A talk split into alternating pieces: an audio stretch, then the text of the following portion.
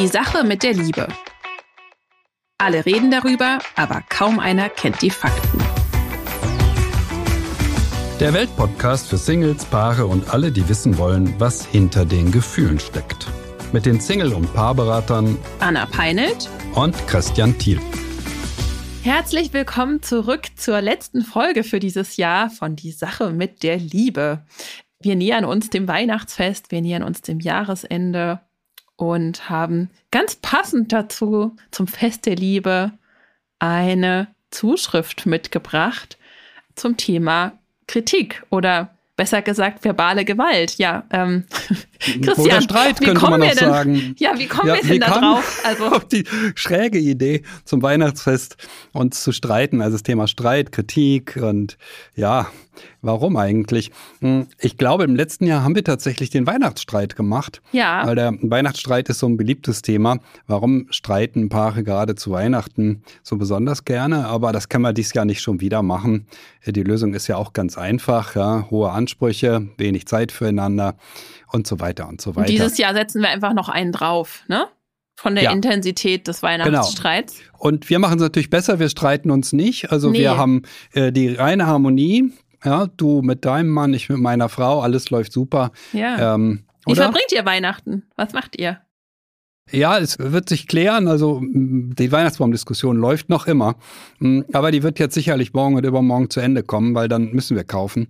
Die Kinder sind groß, die sind nicht mehr so auf Weihnachtsbäume aus. Aber mhm. schauen wir mal. Ja, es ist was anderes, wenn Kinder erstmal so groß sind, dann ist das mehr oder weniger doch eine Gelegenheit, zusammenzusitzen, was zu essen, aber das war es dann auch. Ja, ja. Genau. bei uns ist das ja total andersrum dieses Jahr. Ist ja das erste Weihnachten zu dritt als kleine Familie. Wow. Ähm, wir Ach, werden wohl einen so Baum mieten. meet, meet a tree. Okay. Genau. Äh, ja, beziehungsweise nicht wir machen das, sondern eine Freundin, die uns eingeladen hat. Das ja. wird bestimmt ganz idyllisch. Ja, ganz bestimmt. Ich kenne das aus den Gesprächen, dass man am Sommer, ähm, äh, wie lange hatte ich eigentlich keinen Weihnachtsbaum? Wenn ich mich recht erinnere, von meinem 19. bis zu meinem 32. oder 33. Lebensjahr gab es keinen Weihnachtsbaum. Und wenn man dann aber mit Kindern und ne, irgendwann wird man dann eben wieder traditioneller. Ja. ja, stell dir vor, ich hatte noch nie einen. Und das bringt uns eigentlich auch zum Thema. Denn bei uns, oh. also bei mir zu Hause war Weihnachten immer wirklich, also ich meine, ich glaube, fast jeder kann sagen, hu, Weihnachten, schwieriges Thema. Aber bei mir ging es zu Hause damals als kleines Mädchen bei meinen Eltern teilweise sehr hoch her. Und deswegen kommt diese Frage tatsächlich gar nicht so unpassend wahrscheinlich. Anna, für, erzähl, erzähl das ist ja ein Ding. Wie, es gab keinen Weihnachtsbaum bei euch und nur nee. Streit, oder wie? Also ich denke, so ein, zwei Mal gab es vielleicht einen. Ich kann mich nicht dran erinnern. Ich kann mich aber sehr wohl an die, an die heftigen Streitereien erinnern. Also das Weihnachten ähm, der Anspruch war zwar da, es irgendwie schön zu machen, aber im, ja, am Ende war es immer, also ich habe da deshalb auch lange gebraucht, dass Weihnachten nicht so was ganz Trauriges für mich ist. Jetzt, wo ich so meine eigene Familie habe, möchte ich das wieder, ja, richtig schön, schön feiern und meinem Sohn was anderes mitgeben. Aber ich fand das, fand das eine heftige Nummer teilweise und das bringt uns ja zur Zuschrift, denn ich bin ja mit einem cholerischen Vater aufgewachsen. Und wir haben heute eine cholerische Mutter. Genau von der berichtet wird. Ja, ich soll, lese mal vor, oder? Ja. Ja? Mach das okay. gerne. Mm, meine Frau und ich sind verschieden temperiert, auch wenn wir in allen anderen wesentlichen Fragen des Lebens ganz einig uns empfinden. Meine Frau ist wirklich sehr cholerisch und aufbrausend und ich eher melancholisch. Wenn sie ganz ihrem Temperament gemäß normal sich verhält, dann ist ordentlich Wind in der Bude. Sie regt sich über Dinge stark auf, schimpft, kocht vor Wut. Dafür braucht sie nicht viel anders. Wenn sie gestresst ist, das Ganze hoch zehn. Dann wird jeder mal angeschrien, der nicht rechtzeitig geflohen ist. Klammer auf, wir haben vier Kinder, Klammer zu. Zugleich kühlt sie recht schnell wieder ab, zum Glück. Ich habe sehr viel versucht, sie anzuregen, etwas zur Impulskontrolle zu unternehmen, etwa den achtsamkeitsbasierten Stressreduktionskurs. Solche Ideen stressen sie aber eher. Sehr viele Übungen, den dadurch in mir entstehenden Stress meinerseits zu reduzieren, praktiziere ich. Dennoch bitte ich Sie um Hilfe. Was ist da los? Und was kann ich für uns tun? Ja, das ist eine Zuschrift von Hans. Äh, Ja. Anna, okay. Genau. Es wird, also, glaube ich, eine sehr persönliche Geschichte heute. Du hast ja schon angefangen mit Weihnachten und wie stressig es bei euch war. Und jetzt mhm. haben wir mhm. hier eine Frau, die ganz offensichtlich auf der Stelle, wenn etwas ist, sofort auf explodiert. Mhm. Ja, also das tut mir für Hans leid zu lesen, das tut mir für seine Frau leid zu lesen, aber vor allem einfach, weil ich die Erfahrung selbst gemacht habe, für die vier Kinder. Denn was so ein Cholerikertum, nenne ich das jetzt mal, ähm, mit Kindern macht, das habe ich selbst erlebt und das ist wirklich sehr, sehr einprägsam. Also das ist ja tatsächlich, eine, man könnte sagen, eine traumatische Erfahrung, die ein Kind macht, wenn ein Elternteil, dem man sich ja hilflos anvertraut oder anvertrauen muss, dem man ausgesetzt ist und der eigentlich für die eigene Sicherheit zuständig ist, aus dem Nichts heraus explodiert, ähm, schreit, laut wird, man erschrickt, man erlebt keine Beständigkeit, wie in Hans Fall ja dann auch noch das andere Elternteil, der nicht gegenhält, der keine Grenzen setzt, sondern das auch noch gewährt. Das heißt, man schaut sich auch noch ab, wie geht man denn ja, was bedeutet denn dieses cholerisch sein? Das scheint irgendwie normal und angemessen zu sein und all solche Sachen. Also das ganze Nervensystem ist ja was, was sich darauf ausrichtet auch, ja, auf diese Unberechenbarkeit, dass immer was passieren kann. Und das habe ich tatsächlich auch so erlebt. Und die Konsequenz ist am Ende Schreckhaftigkeit, Vertrauensprobleme und auch die Gefahr, dass man sich selbst und das ist ja so unser Thema, dann im Endeffekt auch wieder cholerische Partner oder sehr kritische Partner sucht, äh, weil man einfach gelernt hat, das ist normal. Kinder ziehen ja auch nie den Schluss, äh, mein Vater oder meine Mutter ist nicht in Ordnung, sondern irgendwas mit mir scheint nicht in Ordnung zu sein. Auch wenn das so unbegründet einfach aus dem Nichts heraus passiert, so ein Ausbruch. Und ähm, das kenne ich auch total, dieses, und dann ist sofort wieder gut. Aber das heißt gar nicht unbedingt, dass das so toll ist, dass sofort wieder gut ist, denn dann wird ja, also zumindest war das bei mir dann so, dann wurde auch erwartet, keiner darf sich jetzt noch weiter darüber aufregen äh, oder keiner darf dazu Stellung nehmen, wenn sowas passiert ist, ja, sondern jetzt ist wieder Friede, Freude, Eierkuchen. Das heißt, es ist eine totale Berg- und Talfahrt, Achterbahn hoch 10.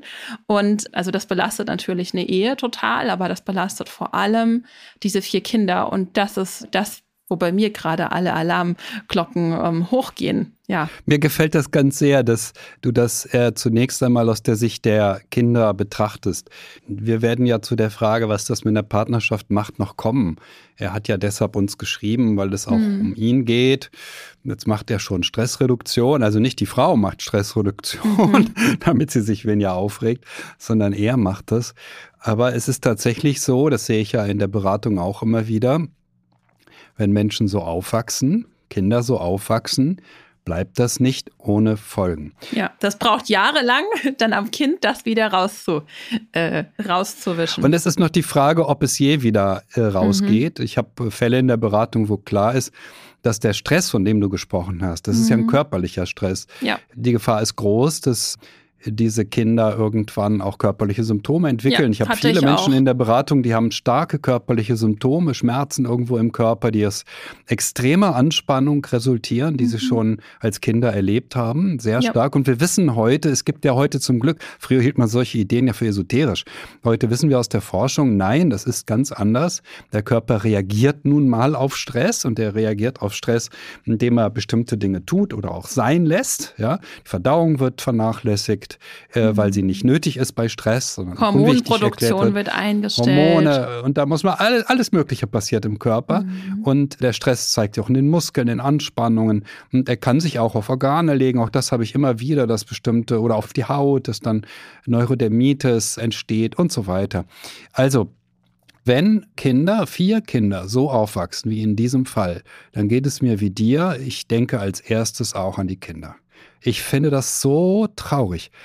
Oh, ja. Also, das ist wirklich, das geht mir manchmal auch in der Beratung so. Da erzählt mir jemand was und dann werde ich so traurig. Mhm. Ich weiß nicht, wie es bei dir war. Nicht so ganz genau. Ich habe mal, du hast es jetzt im Wagen gelassen. Wer ist da eigentlich derjenige, der laut wird? Wer ist so cholerisch? Es war, glaube ich, dein Vater, richtig? Ja, ja, genau. Und teilweise okay. mit Grund, teilweise auch ohne. Und das äh, ja, also das ging so weit, dass nachts auch, wenn ich geschlafen habe, er in mein Zimmer kam und geschrien hat. Ja, also wirklich aus dem, dass das irgendwo scheinbar ja auf seiner Seite raus musste, aber das ist ja keine sichere Umgebung, um aufzuwachsen, wenn du nicht mal in deinen eigenen vier Wänden in deinem Schlaf ähm, Sicherheit erfährst. Und, mhm. und das finde ich so traurig eben auch, dass natürlich, wir kümmern uns hier um die Liebe und wir wollen auch dieser Partnerschaft helfen, aber dass hier so ein bisschen um eine Person, das haben wir ja in anderen Zuschriften auch schon mit anderen Themen,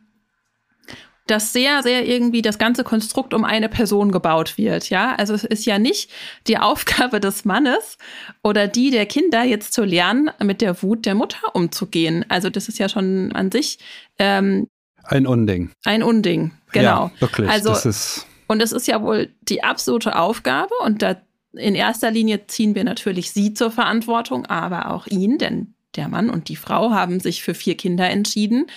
Und die müssen geschützt werden, denn die Kinder können das nicht selbst, wenn sie so aufwachsen. Und die lernen ja auch, wie ich schon gesagt habe, auch am Vorbild des Vaters, wie er damit umgeht, ob er sowas duldet oder nicht. Ja, und deswegen ja, also in allererster Linie müssen wir die Frau jetzt mal zur Verantwortung nehmen, ja, und nicht sagen, na ja, ach, äh, sie und ihre Gefühl, Gefühligkeit, ja, sondern sie richtet, das muss sie erkennen. Und das wünsche ich mir, dass unser Hans, das seiner Frau zuspielt, äh, einen riesengroßen Schaden fürs gesamte System an. Und deshalb muss sie, ja, sich erstmal, würde ich sagen, tatsächlich in aller Ernsthaftigkeit sowohl, also zuerst bei ihren Kindern, aber auch bei ihrem Mann entschuldigen, denn das haben wir ganz zu, ich glaube, ganz zu Beginn, als wir angefangen haben, die Folgen aufzunehmen, auch mal verschiedene Formen von Gewalt behandelt und da gehört verbale, also so, so eine Art von Ausgleitungen auf jeden Fall dazu.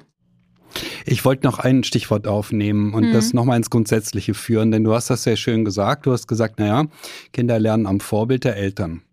Und ich hatte gerade die Tage eine heftige Auseinandersetzung. Meistens hat man heftige Auseinandersetzungen auf Facebook und da war es auch, weil jemand sagte, ja, nein, also Kinder äh, werden hauptsächlich von ihren Eltern erzogen und dann werden die auch so. Und ich sage mal, Leute, das könnt ihr vergessen. Kinder werden nicht so, wie wir sie erziehen.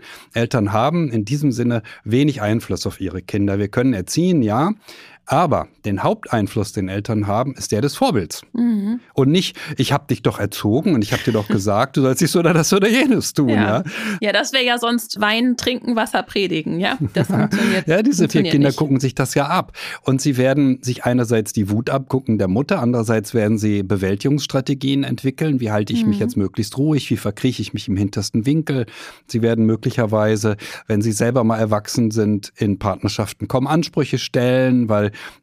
weil sie immer Angst hatten, dann rastet die Mutter aus. All diese Dinge werden passieren, ja. Also Eltern haben einen großen Einfluss auf ihre Kinder, in meinen Augen, ja, den, den du genannt hast, den des Vorbildes. Das, was dann noch dazu kommt mit der Erziehung, na ja, also mit dem Erziehen, da bin ich, ich habe ja nun zwei erwachsene Kinder, da bin ich sehr pragmatisch. Äh, das endet, also die Diskussion darüber, wann Erziehung endet, das sagt, also eigentlich mit dem achten Lebensjahr, ähm, aber vielleicht auch schon mit dem fünften, äh, hört der Einfluss von Eltern auf und äh, das ist tatsächlich, man hat nur einen begrenzten Einfluss. Aber wenn es darum geht, dass Kinder sich was von uns abgucken, ist unser Einfluss tatsächlich unglaublich groß, weil ja. wir so viel da sind, weil wir so viel Vorbild sind. Und wenn wir da ein schlechtes Vorbild sind, dann übernehmen Kinder das auch. Also es ist wirklich keine Kleinigkeit, was hier passiert. Und für mich ist es verbale Gewalt, ja, wenn die Frau ausrastet. Es ist auch nicht gefühlig oder Gefühle. Ja, es sind Gefühle sind ja eigentlich das Positive. Ne? Ich liebe mhm. dich, ich mag dich, Übereinstimmungen, sondern es sind Affekte. Es sind heftige Affekte. Affekte sind das, was Menschen voneinander trennt, während Gefühle das sind, was Menschen miteinander verbindet. Und äh, es hilft nicht zu sagen, naja, die muss ihre Gefühle rauslassen. Nein, muss sie nicht. Sie muss sich beruhigen, erstens.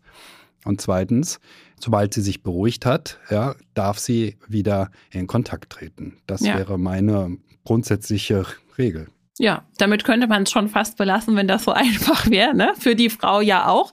Denn natürlich kritisieren wir das Verhalten der Frau jetzt stark und gleichzeitig wird auch diese Frau ihre Geschichte haben. Das wird auch ein erlerntes Verhalten sein. Das entschuldigt sie aber nicht. Und Wenn sie das alleine nicht schafft, dann muss sie sich da Hilfe suchen, egal welcher Art. Also wenn sie das nicht schafft, einfach zu sagen, huh, nicht auf die Gefühle eingehen, dann muss sie, muss sie eine Therapie machen, sie muss dann selbst einen Achtsamkeitskurs machen, gewaltfreie Kommunikation praktizieren, was auch immer. Alles, Anna, was das hilft, lehnt sie, das lehnt sie doch, gut. Ja, aber das lehnt sie doch alles ab.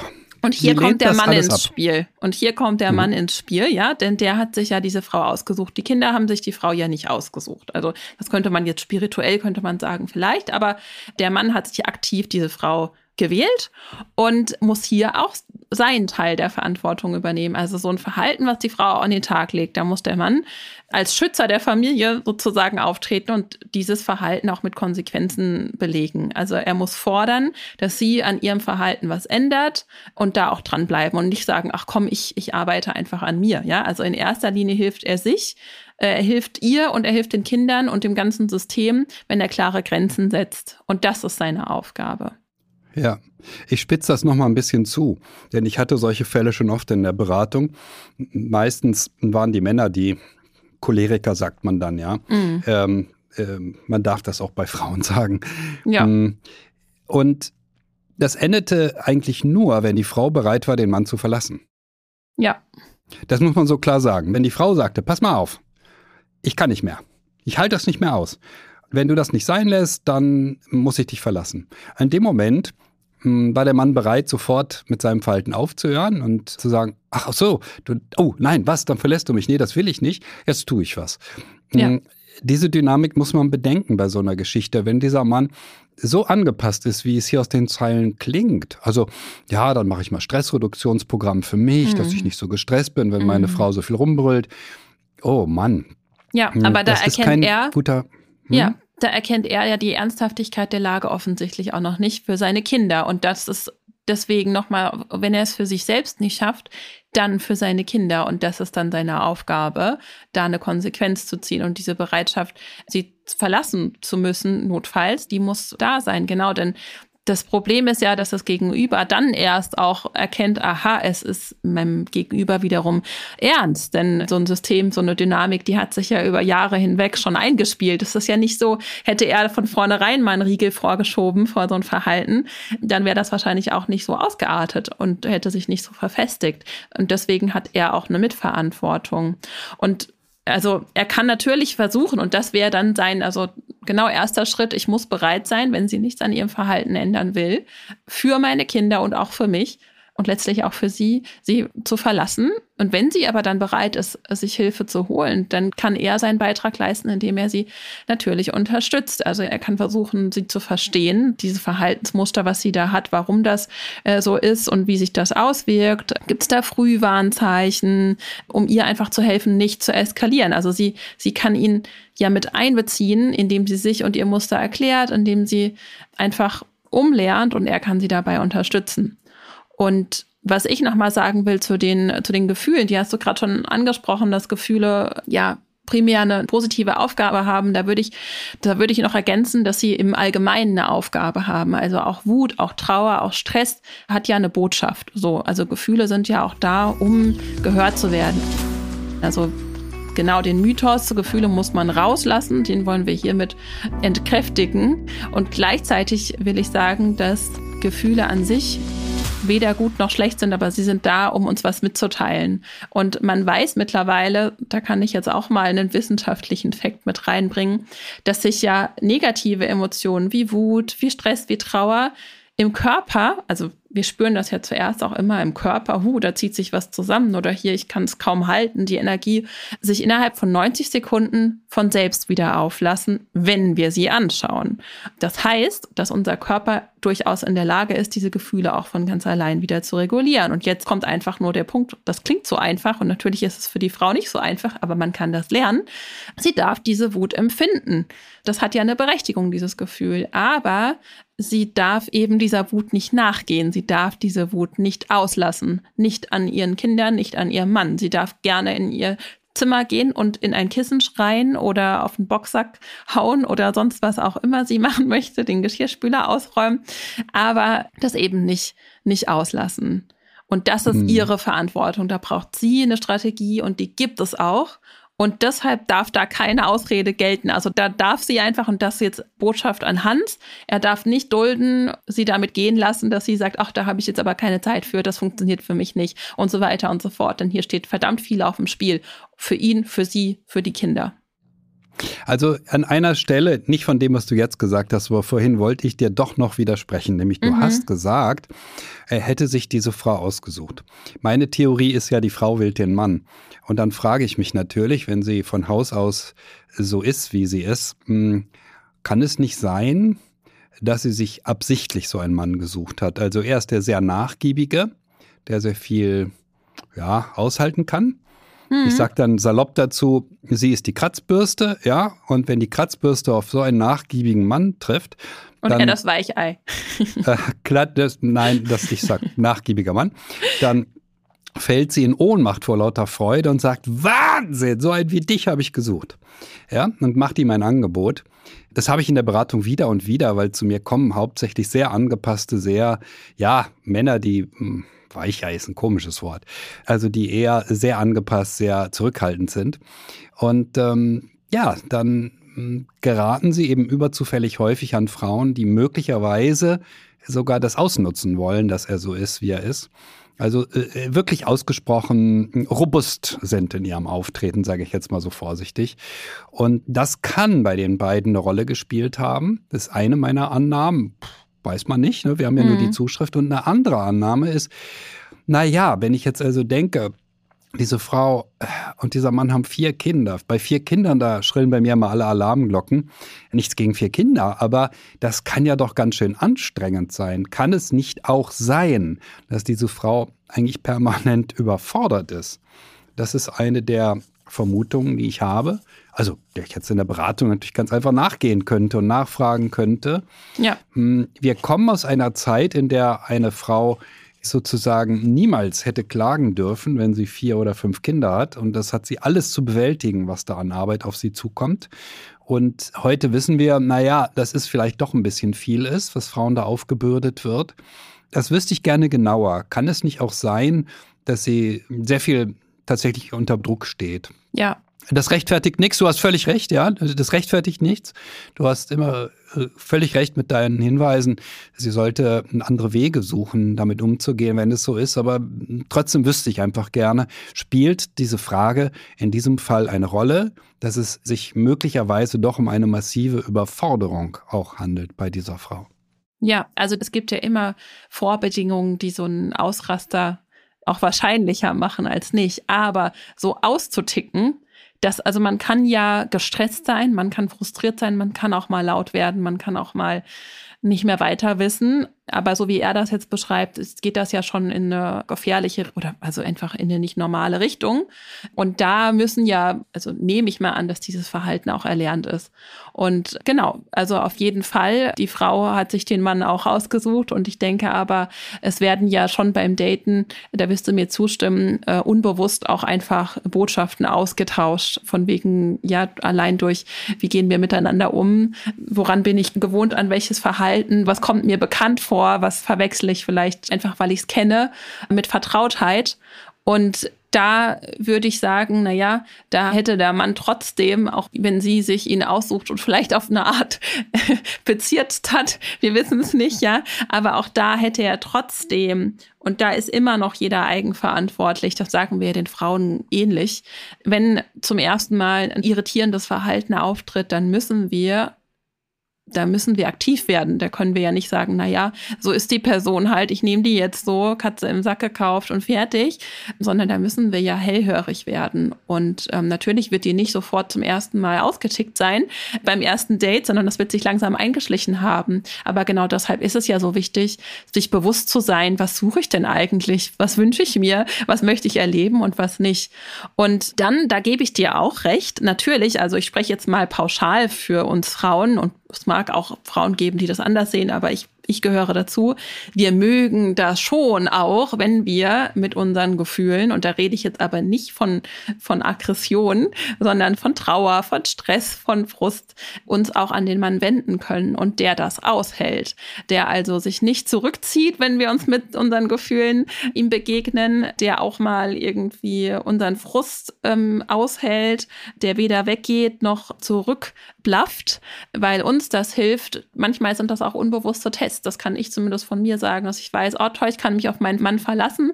Der ist immer noch da, wenn ich jetzt hier gerade in der Situation mal gesagt hat, Hilfe, ich schaff's nicht, ich komme nicht klar und einfach auch mal geweint habe oder unausstehlich war und dass da kein Drama draus gemacht wurde. Das ist also auch eine Sache, die, die wir mögen, wir Frauen, und die auch eine tolle männliche Qualität ist, diesen sicheren Rahmen zu halten, weil wir, ja, wir lassen uns davon auch beeindrucken.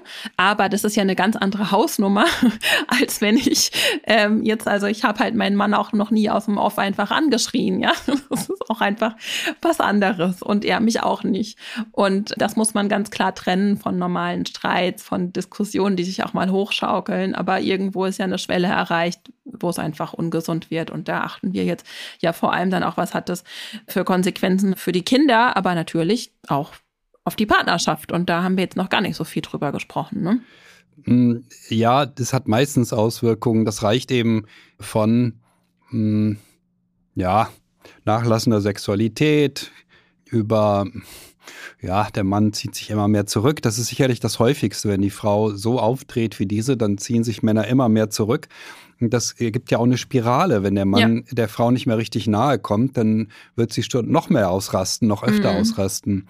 Da muss da sehr vorsichtig sein. Wenn man so eine Negativspirale einmal in Gang hat, dann kann die sich verselbstständigen. Ja, ja, für die Beziehung. Und die Frau kann immer tiefer und immer tiefer in dieses Verhaltensmuster reinkommen. Denn dass er jetzt äh, immer für sie da ist und immer begeistert ist, hallo Schatz, ich bin wieder da, das kann man sich unheimlich schwer vorstellen. Ja. Wir kennen die Partnerschaft nicht wirklich. Das muss man ja immer dazu sagen, wenn wir hier sprechen. Ja. Sprechen wir aufgrund der Informationen, die wir bekommen haben. Und das ist eine schmale ja. schmale Basis, auf der wir argumentieren. Wir versuchen ja auch nur zu zeigen, was in der Liebe eben wichtig ist, was richtig ist, was falsch sein könnte oder was vielleicht sogar gefährlich ist. Und dass wir jetzt mehr auf die Kinder geachtet haben, hat sicherlich damit zu tun, dass es dir ja auch so geht, dass es dich persönlich gleich anspricht. Mir geht's ähnlich. Ähm, mhm. Mich spricht es auch sehr persönlich an, auch auf der Ebene, hm, die armen Kinder, weil ich das wieder und wieder in der Beratung sehe, weil ich auf der anderen Seite das hm, auch kenne. Also bei mir zu Hause war es tendenziell auch meine Mutter, die so ausrastete.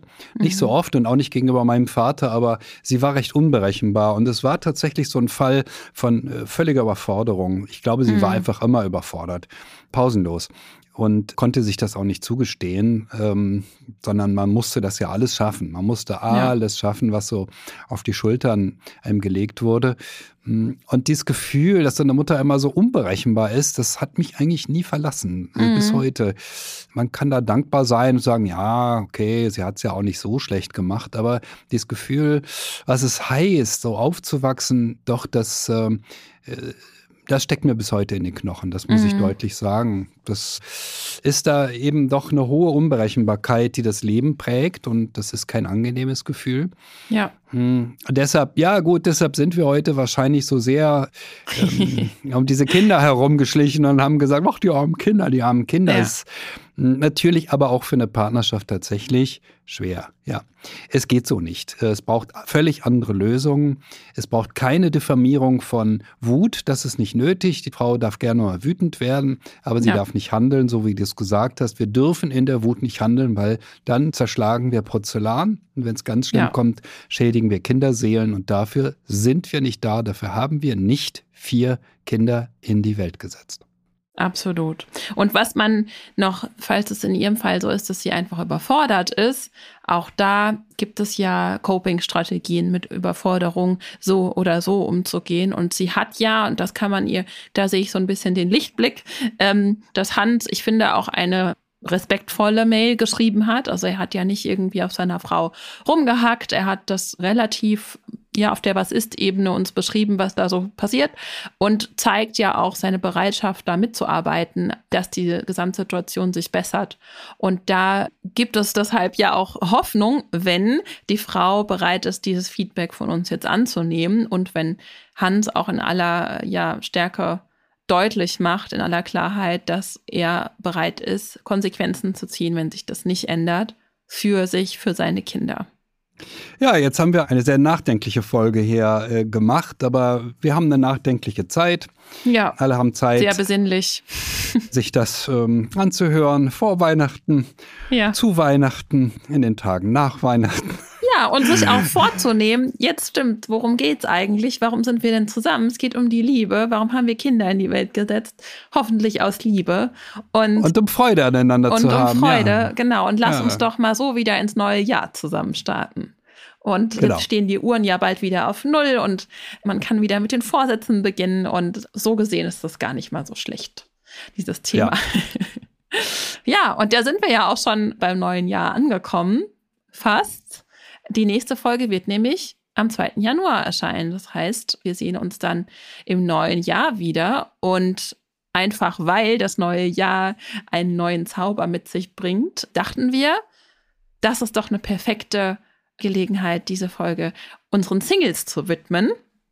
Da wird es einen Mailback geben mit vielen bunten Fragen zum Thema Partnersuche, weil äh, ja, neue Liebe, neues Jahr, neues Glück. hoffentlich, hoffentlich. Ja. So machen wir es.